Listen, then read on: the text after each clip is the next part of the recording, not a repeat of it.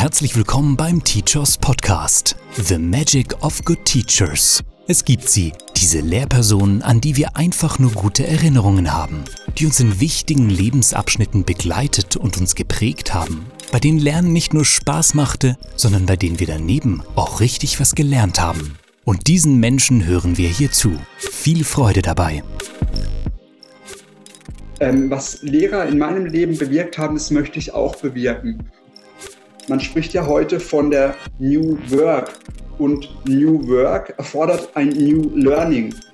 Aber ich unterscheide im Unterricht erstmal zwischen Lernraum und Leistungsraum. Das sind fest installierte, lehrerzentrierte Arbeitsinseln, sage ich mal, wo die Schüler frontal digital beschult werden können. Sowas brauchen wir nicht mehr.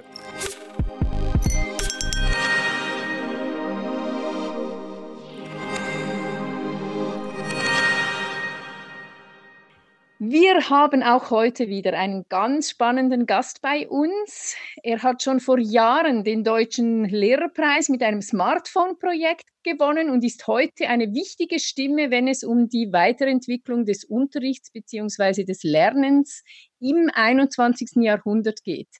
Dabei geht es ihm nicht nur um die digitalen Medien, sondern auch um die Erneuerung der Pädagogik und Didaktik. Das Gespräch verspricht also eine vielfältige Auseinandersetzung mit der Schule und dem Lernen der Zukunft. Deshalb freuen wir uns sehr auf Dr. Patrick Bronner. Ganz herzlich willkommen, lieber Patrick. Ja. Ja, herzlich willkommen.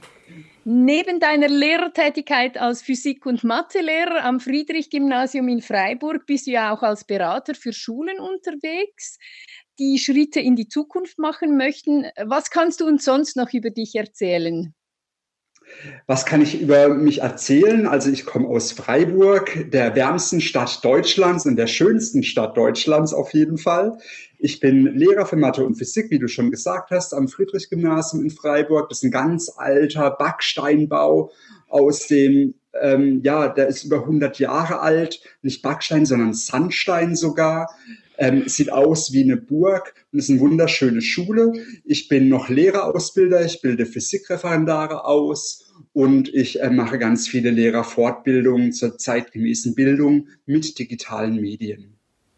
Mhm, okay.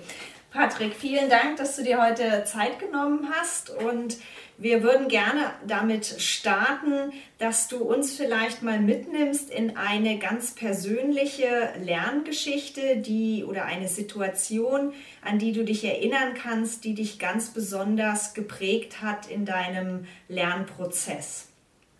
In meinem Lernprozess haben mich geprägt meine eigenen Lehrerinnen und Lehrer.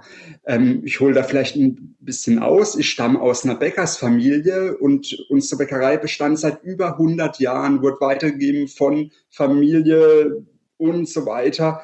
Ähm, genau. Und ganz klar war, ich werde die Bäckerei auch übernehmen später. Deswegen war mein Weg auf, erst auf die Hauptschule und dann hätte ich eben die Berufsausbildung zum Bäcker gemacht. Aber irgendwie habe ich gemerkt, das ist nichts für mich. Und auch die Lehrerinnen und Lehrer haben das in der Hauptschule gemerkt, haben mich gefördert, haben gemerkt, da ist technisches Potenzial bei dem jungen Kind und es interessiert sich für Naturwissenschaften. Also ich wurde hier gefördert, ich habe es geschafft auf die Realschule.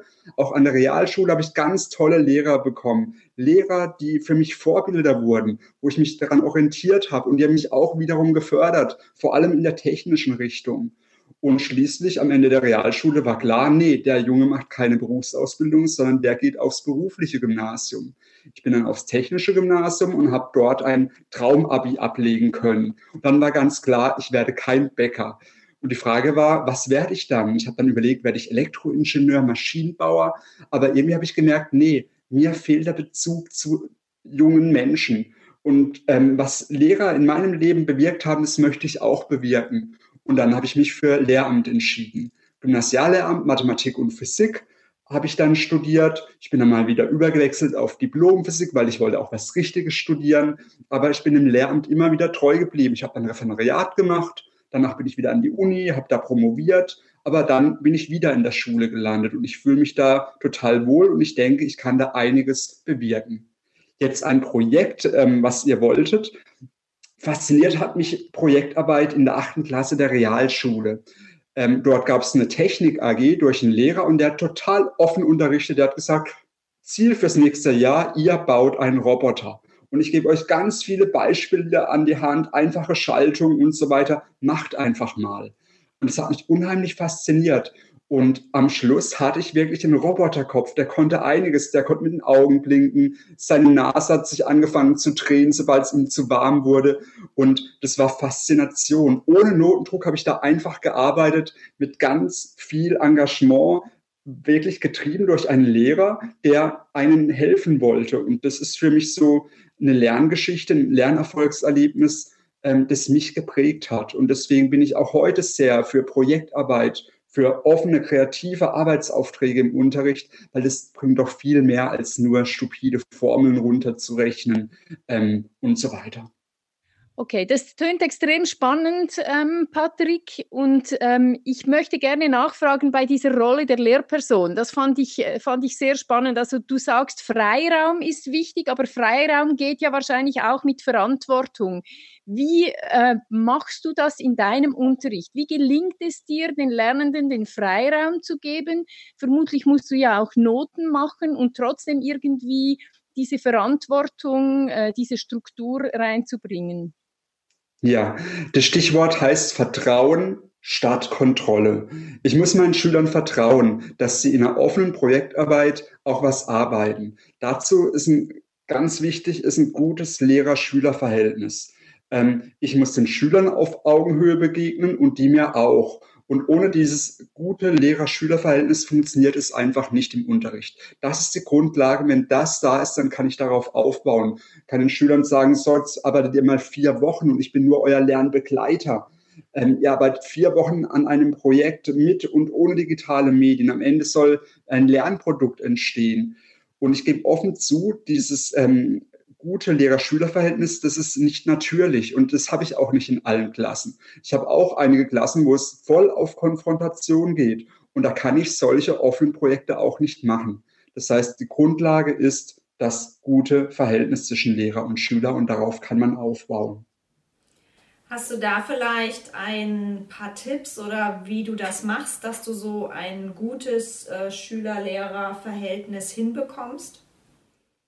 Am besten, er fragt dazu meine Schülerinnen und Schüler, was sie dazu sagen. Ähm, ich kann vielleicht sagen, ich komme mit einer ganz klaren Struktur im Unterricht. Ich verteile am ersten Tag des neuen Schuljahrs ein Blatt, da steht drauf, was sind meine Regeln, was verlange ich, wann sind die Klassenarbeiten, was passiert bei einer Unterrichtsstörung, ähm, was passiert, wenn ich dreimal die Hausaufgaben nicht habe. Das heißt, ich komme mit einem ganz klaren Regelwerk und daran können sich die Schüler orientieren. Und ähm, oft brauche ich dieses Regelwerk auch gar nicht, weil es läuft, aber ich kann mich immer wieder darauf berufen, auf dieses Regelwerk. Und ich glaube, dieses strukturierte Vorgehen auch im Unterrichtsstoff, ähm, das bringt schon mal ein gutes Verhältnis. Die Schüler wissen, was will der Lehrer und ich habe sozusagen meine Regeln und darauf kann man aufbauen. Das hört sich jetzt vielleicht sehr, ja, traditionell an, wenn ich mit solchen Regeln reinkomme, aber das ist mein Fundament, darauf kann ich bauen. Und ganz oft vergessen wir auch die Regeln über Schule, weil man braucht sie nicht. Aber in Klassen, wo es nicht funktioniert, da brauche ich die Regeln. Würde mich jetzt trotzdem noch interessieren, haben dann die Lernenden, haben die auch die Möglichkeit, noch eigene Regeln dazu zu geben oder überhaupt Stellung zu nehmen zu den Regeln, die du machst? Wäre das nicht sinnvoll, wenn man von Vertrauen spricht, von Begegnung auf Augenhöhe, dass man diese Regeln zusammen aushandelt zu Beginn einer gemeinsamen Arbeit? Das ist natürlich auch ein tolles Vorgehen, dass man sagt, okay, wir arbeiten jetzt mal selber Regeln aus. Aber das hat sich bei mir einfach, ich bin jetzt seit zehn Jahren Lehrern so ergeben, dass ich bestimmte Regeln vorgebe und ähm, natürlich wird es dann ausgehandelt, auch im Unterricht und so weiter. Aber die wissen, das gilt in allen Klassen, in allen Fächern. Wenn wir den Bronner haben, dann gilt das. Ähm, dann gibt es die Schokogruppen als Beispiel, wenn jemand Kaugummi kaut. Und diese Regeln sind drin, die gelten einfach bei mir. Das ist mit meiner Person verknüpft. Und natürlich kann man da verhandeln. Ähm, die Schüler fragen auch, ja, was soll das? Und, aber ich habe damit gute Erfahrungen gemacht. Wie schaffst du es, wenn Ähm, du hast vorhin gesagt, diesen Roboter, der ist dir so in, als du selber so ein offenes Projekt als Schüler erleben durftest, auch so ohne Notendruck. Wie schaffst du es, ähm, Notendruck aus der Schule zu verbannen in deinem Unterricht? Erstmal gar nicht. Noten, ähm, das ist leider das Schulsystem. Ich muss am Ende eine Note haben und die Note entscheidet gerade in Mathe über Bestehen oder nicht Bestehen des Schuljahres, wie man es ganz hart sagt. Aber ich unterscheide im Unterricht erstmal zwischen Lernraum und Leistungsraum. Im Lernraum dürfen die Schüler Fehler machen. Im Lernraum möchte ich wissen, wo hakt es. Im Lernraum mache ich digitale Mathe-Tests ohne Noten. Das heißt, die Schüler bekommen nur eine prozentuale Rückmeldung mit wie viel Prozent habe ich die Aufgaben richtig gelöst. Und der Lernraum, das ist das Wesentliche. Das ist der Großteil vom Unterricht. Da bin ich Lernbegleiter. Dann gibt es allerdings auch den Leistungsraum. Eine Klassenarbeit ist Leistungsraum. Da müssten die Schüler Leistung zeigen. Oder auch in meinem Regelwerk gibt es die Regel, jede Stunde präsentiert ein Schüler, der vorher bestimmt wurde, über die Klassenliste die Hausaufgabe. Und diese Hausaufgabenpräsentation, da der Schüler alle Möglichkeiten. Er kann PowerPoint verwenden, er kann einen Tafelaufschrieb machen. Ich lasse ihm da die komplette Freiheit, wie er diese Präsentation gestaltet. Aber da gibt es eine Note dafür. Das ist Leistungsraum. Und die Schüler wissen, genau am Anfang der Stunde ist Leistungsraum und dann kommt wieder der Lernraum, wo ich Fehler machen darf. Und am Ende steht die Klassenarbeit. Und ich glaube, das wissen die Schüler und das ist auch in den Regeln ganz klar drin. Leistung ist die Hausaufgabenpräsentation und Lernen dazwischen, da gibt es keine Noten, keine Bewertung, sondern da helfe ich den Schülern. Und das ist wieder die Unterrichtsstruktur, die mir in meinem Unterricht hilft, ähm, ja, was Gutes draus zu machen. Und auch diese Projektarbeiten, die ich mache mit digitalen Medien. Die Schüler mussten zum Beispiel vor Weihnachten ein interaktives Lernposter gestalten zum Thema Flächenberechnung im Alltag. Vier Wochen alleine arbeiten. Die mussten Erklärvideos erstellen, Podcasts erstellen, einen stummen Beweis nachvertonen und so weiter. Ähm, und ganz am Ende steht auch eine Note. Es gibt für dieses Projekt eine Note und die zählt so viel wie eine Klassenarbeit, diese Note vom Projekt. Aber auch wichtig, innerhalb dieses Projekts, innerhalb dieser Projektbewertung gibt es eine, ein Peer-Feedback, eine Fremdbewertung durch die Schüler gegenseitig. Die Schüler müssen sich auch selbst bewerten. Wie schätze ich mich ein? Und am Ende gebe ich wieder als Lehrer eine Note. Und erfolgreich war die Arbeit dann auch, wenn die Note aus Selbstbewertung, der Fremdbewertung, des Peer-Feedbacks und meiner eigenen Lehrernote ganz gut übereinstimmen. Ja, das tönt sehr spannend und äh, ich könnte mir vorstellen, dass den Schülern diese freie Arbeit sehr gut gefällt, ähnlich wie dir damals die Arbeit mit dem äh, Roboter. Wenn wir jetzt ein bisschen zurückschauen, du hast zwar schon einige digitale Tools genannt, aber das ist ja eigentlich nicht ähm, das, wovon wir sprechen, wenn wir von Digitalisierung der Schule oder von ähm, einer Kultur der Digitalität sprechen. Ähm, ich möchte zuerst doch noch einmal ganz äh, kurz zurückschauen auf den Lockdown. Also du hast dich darüber geärgert, ähm, dass äh, so ein Lehrerbashing losging.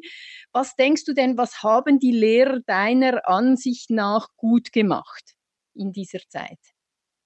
Ja, sie haben eigentlich vieles gut gemacht. Sie haben aus dieser Situation wirklich was rausgeholt. Zumindest viele Lehrer, ganz klar. Es gibt auch schwarze Schafe. Und mich hat dieses Lehrerbashing während des ersten Lockdowns vor allem total geärgert. Also die einen Eltern haben sich über die hunderte von Matheaufgaben beschwert, die man auf zahlreichen Arbeitsfeldern vorgegeben hat. Und dann habe ich mal eine offene Aufgabe gemacht. Zum Beispiel sollten die Schüler den Klopapierverbrauch der Familie in einem Jahr berechnen. Und ähm, das war eine kreative Matheaufgabe, eine einzelne Aufgabe, wo die Schüler überlegen mussten, ja, wie ermittle ich das? Und da gab es natürlich sofort auch wieder Elternbeschwerden, das geht sie überhaupt nichts an, wie viel Klopapier wir verbrauchen. Und dann habe ich gesagt, ja, das ist doch jetzt Alltagsmathematik. Wir haben einen Klopapiermangel in allen Geschäften und die Schüler sollen doch mal berechnen, wie viel Klopapier brauchen wir als Familie, wie viel Vorrat müssen wir anlegen. Und besser geht es nicht, aber auch darüber gab es Beschwerden. Also man konnte es den Eltern, naja, nicht recht machen, egal wie. Und auch im letzten halben Jahr gab es ganz viel Lehrerkritik, aber ich finde, die Lehrer sind nicht im Winterschlaf versunken im halben Jahr, sondern viele haben die Zeit als Chance genutzt. Zum Beispiel in unserer Schule, wir haben im Juli bereits ein Fernunterrichtskonzept 2.0 erarbeitet. Das heißt, da stand ganz klar drin, wenn es übermorgen wieder einen Lockdown gibt, dann läuft der Fernunterricht nach diesem Muster. Oder in den Sommerferien habe ich und Kollegen einen neuen Schulserver installiert. Und zwar jetzt wirklich ein Hochleistungsschulserver, der funktioniert jetzt die ganze Zeit bei einer maximalen Serverauslastung von 21 Prozent, obwohl alle Schüler auf den Server zugreifen. Und auch im Herbst haben wir Fortbildungen an der Schule angeboten. Und diese Fortbildungen wurden intensiv besucht von den Kollegen. Also ähm, dagegen wirklich was. Die Lehrer haben sich Mühe gegeben und das Engagement hat sich jetzt bei uns auch bezahlt gemacht. Im zweiten Lockdown waren total viele Schüler oder sind auch immer noch total viele Schüler und Eltern zufrieden, wie der Fernunterricht läuft. Und deswegen fand ich dieses Lehrerbashing ähm, nicht angebracht. Was denkst du, was, was war denn der Schlüssel zu diesem Erfolg? Was steht denn in diesem Medienkonzept 2.0, das den Unterschied macht? Ähm, da stehen ganz klare Regeln drin. Da steht drin der Wochenplan, der am Anfang erstellt werden muss der Woche, wo alle Lehrer bis am Freitag um 18 Uhr eintragen, was sie machen. Da steht drin, dass es am Tag nicht acht Stunden lang Videokonferenzen gibt, sondern dass es eine Mischung aus synchronen und asynchronen Lernen gibt. Das heißt, bei einer Doppelstunde circa 45 Minuten synchron und dann 45 Minuten asynchron und das irgendwie ineinander gewebt, dass die Schüler nicht die ganze Zeit vor der Glotze hängen, sage ich jetzt mal. Ähm, da steht drin, dass auch die, Kooperat die Kooperation gefördert wird im Fernunterricht durch Breakout Rooms. Ähm, dann steht zum Beispiel drin, dass auch analoge Medien im Fernunterricht ganz wichtig sind. Das, der handschriftliche Aufsatz und so weiter. Also solche Dinge stehen in diesem Fernunterrichtskonzept 2.0 drin oder ganz einfach, wo finden die Schüler ihre Dateien, wie muss ich die Dateien benennen, um sie in der Cloud zu speichern, dass der Lehrer sie wieder findet und so weiter. Und da wird auch eine Struktur vorgegeben, wie das Arbeitsmaterial abgelegt und gespeichert werden muss. Also wir haben da ähm, Regelwerk für eine Strukturiertheit, für eine didaktische, ja, für eine sinnvolle didaktische Nutzung und auch einfach für den technischen Umgang. Und auch ganz wichtig, wir haben im September alle Schüler durch einen IT-Test fit gemacht zum Umgang mit Cloud, mit Mail, mit Talk, mit Videokonferenzen. Und deswegen lief es am ersten Tag im zweiten Lockdown einfach durch mit dem Fernunterricht. Da setzt sich doch dann einfach Qualität durch, wenn man dran bleibt und wenn man äh, Dinge ausprobiert und jetzt auch die Situation einfach annimmt und sagt, wir machen das Beste raus, dann ähm, ja, sagst du ja selber, jetzt sind eigentlich alle relativ zufrieden, weil sie ja auch äh, vielleicht mitbekommen, dass es an anderen Schulen oder mit anderen Lehrern aus anderen Schulen nicht ganz so gut läuft, oder? Klar. Also was wir gerade erlebt haben durch äh, die Corona-Krise war ein absoluter Digitalisierungsschub. Ne? Und ähm, dieser Digitalisierungsschub hat wesentlich mehr bewirkt, als bisher Bund und Länder, zumindest in Deutschland, beschlossen haben, wie Digitalpakt und so weiter. Und jetzt ist ganz wichtig, dass dieser Digitalisierungsschub im Schulalltag nicht wieder versandet. Deswegen müssen die Kollegen jetzt, wenn wieder der Präsenzunterricht losgeht, zusammensitzen und über die Erfahrungen reflektieren. Das heißt, sie müssen diskutieren, reflektieren, was ging gut, was ging schlecht, wo waren digitale Medien sinnvoll im Fernunterricht, ähm, was kann man lieber bleiben lassen. Und das Ganze muss in eine nachhaltige digitale Schulentwicklung integriert werden. In Deutschland bekommen jetzt auch alle Lehrer endlich ein Dienstarbeitsgerät, das heißt ein Tablet oder ein Laptop. Und auch das muss wieder sinnvoll ins Medienkonzept der Schule und ins didaktische Konzept integriert werden. Und es sind immense Herausforderungen, die da auf die Schulen zukommen. Mhm. Wenn man jetzt ein bisschen weiter in die Zukunft schaut, also ähm, vielleicht äh, nicht nur gerade bis zum nächsten Jahr oder diese Aufarbeitung der äh, ganzen Corona-Krise, ähm, ich habe auch schon bei dir so äh, Visionen gesehen ähm, im Zusammenhang mit kompetenzorientiertem und personalisiertem Unterricht ich bin mir da manchmal nicht ganz sicher. Also ich habe da äh, so auch ein, äh, ein bisschen ein Gefühl, ein skeptisches Gefühl. Kannst du äh, uns vielleicht schildern, wie deine Vision in der Zukunft ausschauen könnte? Ja, also die digitale Bildung wird nur dann erfolgreich sein an den Schulen, wenn damit auch ein Wandel der Lernkultur verbunden ist. Ähm, was wir weniger brauchen, ist eine Fokussierung auf Faktenwissen, sondern wir brauchen viel mehr die Förderung von Zukunftskompetenzen. Und diese Zukunftskompetenzen sind Kommunikation, Kollaboration, Kreativität, kritisches Denken. Das sind die sogenannten 4Ks. Und die sollten doch gefördert werden.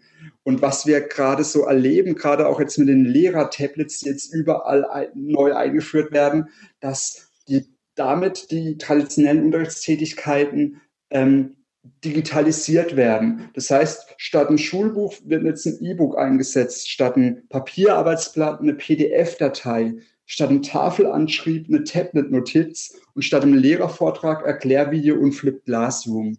Das heißt, man konserviert hier eine traditionelle Lernkultur und ist nicht sinnvoll mit digitalen Medien. Digitale Medien können doch viel, viel mehr. Und das ist gerade die Kompetenzorientierung.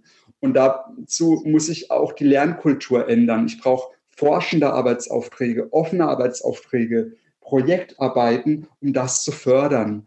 Und ganz wichtig ist auch, dass sich der Lernort Schule ändern muss. Das heißt, ähm, ich muss weg vom traditionellen Unterrichtsraum, vom traditionellen Klassenzimmer in der Frontalbestuhlung. Was ich brauche, sind neben dem normalen Klassenzimmer ganz klar offene und agile Lernräume. Man spricht ja heute von der New Work und New Work erfordert ein New Learning. Und New Learning findet statt nicht im normalen Klassenzimmer, sondern in agilen Lernräumen, in sogenannten Co-Learning Spaces. Das kommt natürlich von Co-Working Spaces. Und in solchen Co-Working oder Co-Learning Spaces wird eben die Kreativität gefördert. Ich habe eine hohe Flexibilität.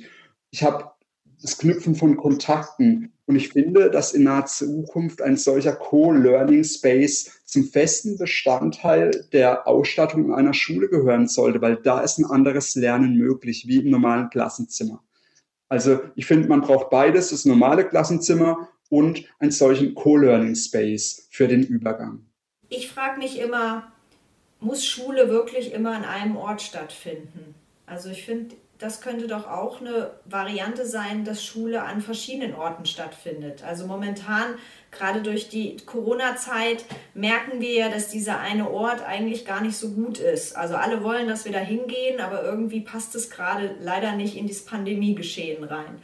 Und wenn man da vielleicht den Lernort Schule nicht immer nur als ein Gebäude betrachtet, sondern vielleicht auf verschiedenen Ebenen und vielleicht auch auf verschiedenen Orten, dann könnte das doch auch eine Variante sein, die sehr gut zu diesem Co-Learning äh, dann passen würde. Oder siehst du das anders? Nee, das sehe ich genau so. Also Corona hat ja gezeigt, dass Lernen auch zeit- und ortsunabhängig funktionieren kann oder jetzt funktionieren muss, musste.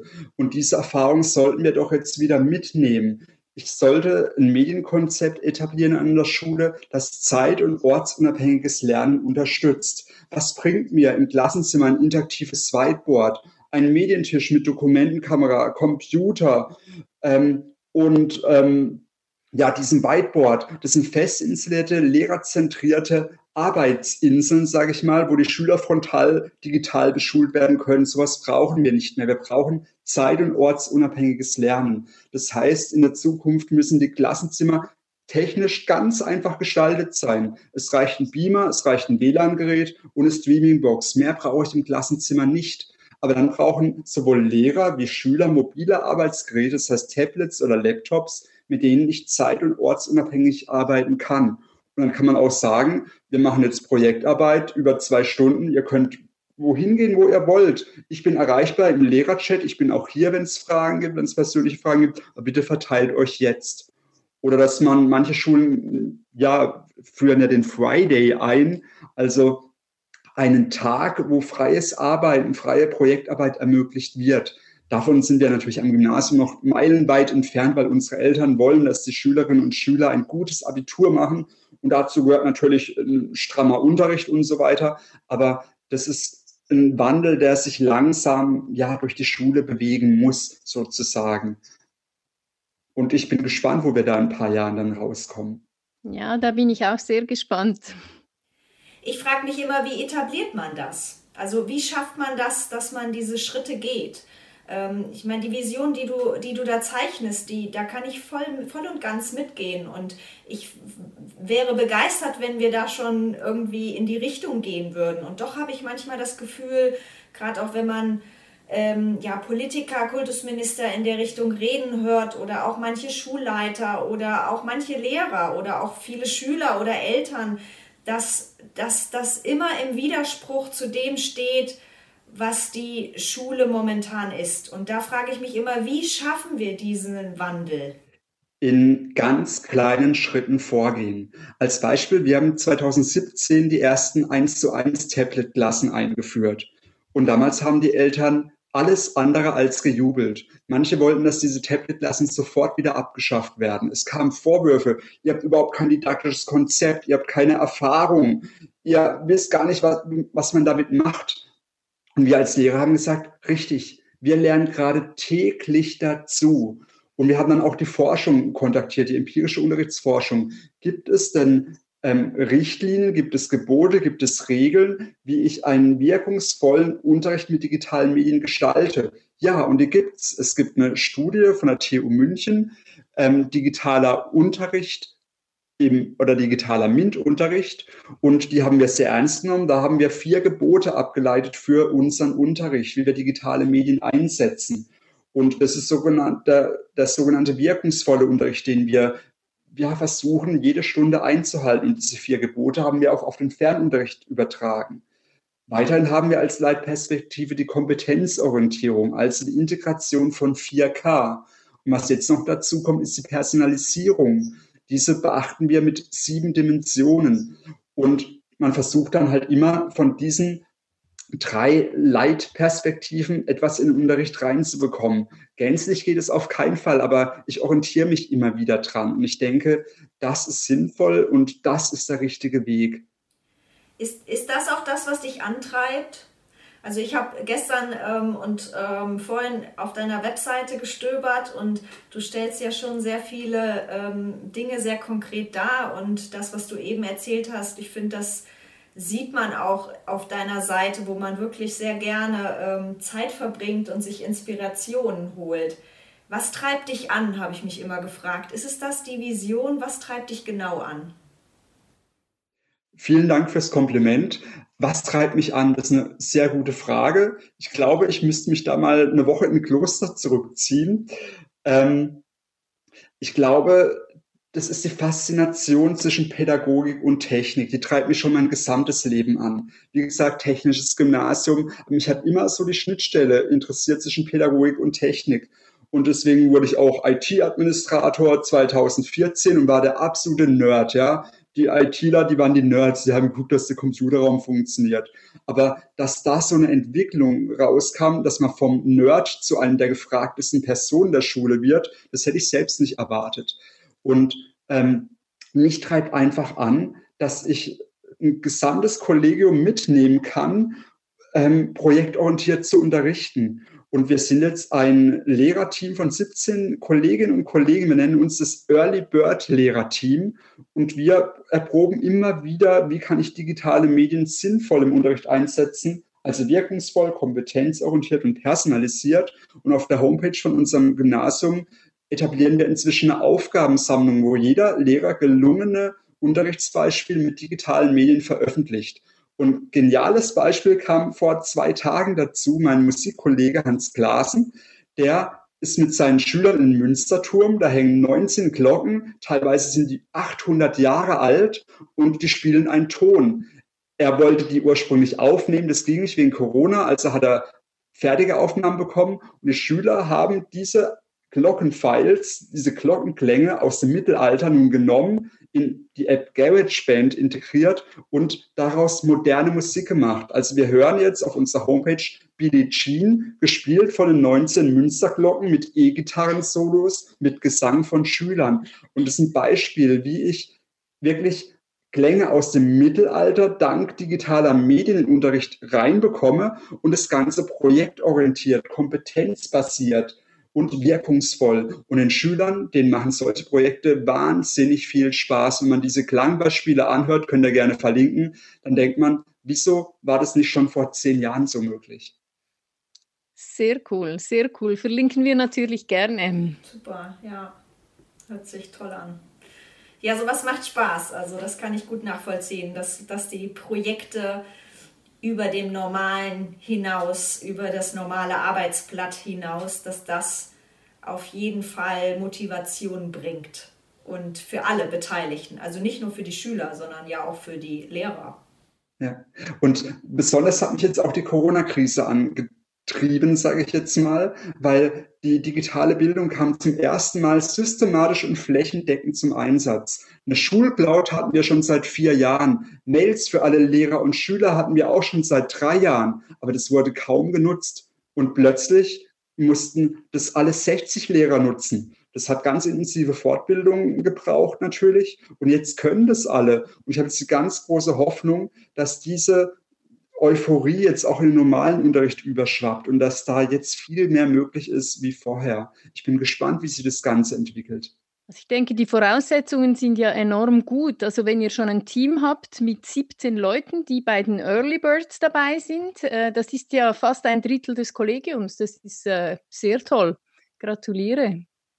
Ja, danke, aber das liegt auch an den Kollegen, dass die wollen. Und Digitalisierung ist keine Frage der Endgeräte, sondern der inneren Haltung. Absolut. Wie halte ich mich zu, zu diesem Thema? Und wenn da viel geht, wenn sich die Leute gegenseitig motivieren, wenn ich Unterrichtsvorschläge veröffentliche auf der Schulhomepage bei Twitter und ich bekomme da Likes oder Kommentare von anderen Kolleginnen und Kollegen, dann macht mir das persönlich auch Spaß und dann gehe ich da weiter vor und ähm, holen mir auch wieder andere Ideen. Also diese Kultur des Teilens von Unterrichtsmaterial, auch von Fortbildungsfolien. Ihr findet, alle meine Fortbildungen sind online, kann man sich runterladen, die Fortbildung selbst ähm, sozusagen durchlesen und so weiter.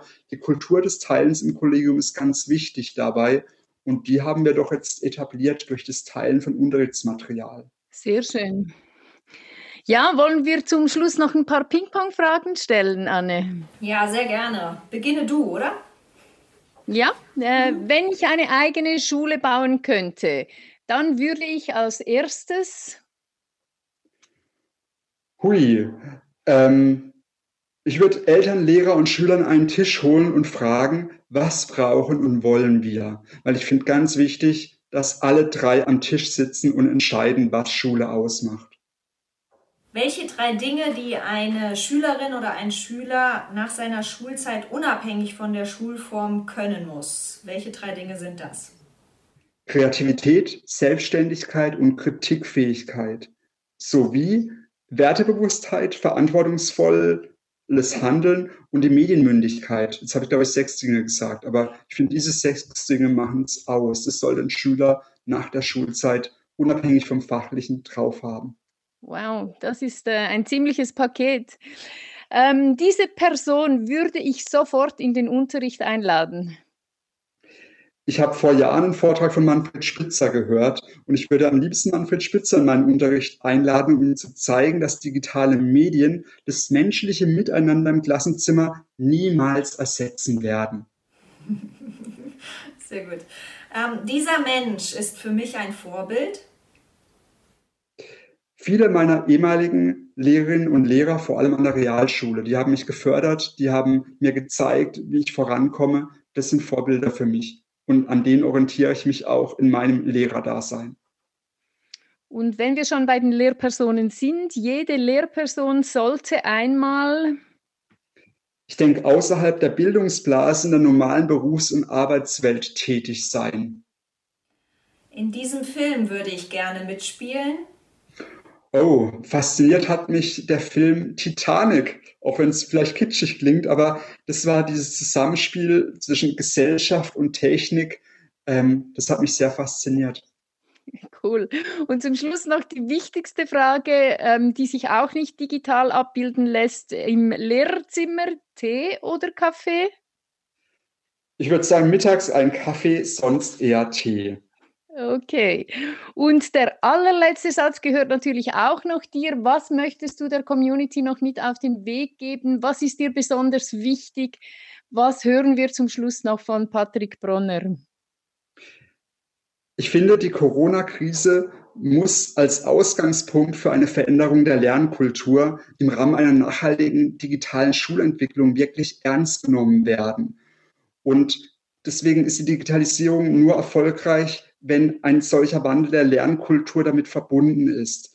Der Weg dorthin, der ist absolut arbeitsintensiv und auch sehr steinig. Aber ich finde, er lohnt sich und das auf jeden Fall. Sehr schön. Vielen herzlichen Dank, Patrick. Wenn ihr jetzt äh, mehr Interesse bekommen habt und Patrick folgen möchtet, auf Twitter zum Beispiel, at p-bronner, könnt ihr ihm folgen oder ihr besucht einfach seine beeindruckende Webseite unter www.patrickbronner.de. Patrick lebt die Kultur des Teilens, das hat er bereits gesagt, und einige seiner kompetenzorientierten Unterrichtsprojekte findet ihr natürlich auch auf Teachos, so zum Beispiel das Vertonen von stummen Videos, ein ganz tolles Projekt. Was ich auf jeden Fall ausprobieren werde, das finde ich richtig super, das Projekt. Das finde ich, vielen Dank, dass du das geteilt hast. Ja, das finde ich auch total super. Vielen Dank für eure Einladung und ich wünsche euch einen wunderschönen Abend. Danke gleichfalls. Vielen herzlichen Dank, Patrick. Danke dir. Tschüss. Das waren sie für heute. Die Einblicke in die Magie guter Lehrpersonen. Wenn dir die Episode gefallen hat, abonniere den Teachers Podcast. Wir freuen uns auch über eine Bewertung und einen Kommentar. So können uns noch mehr Interessierte leichter finden. Weitere Episoden werden folgen. Sie werden dich sicherlich genauso inspirieren wie uns. Bis zum nächsten Mal. Lasst es euch gut gehen und habe Sorg. Eure Priska und Anne.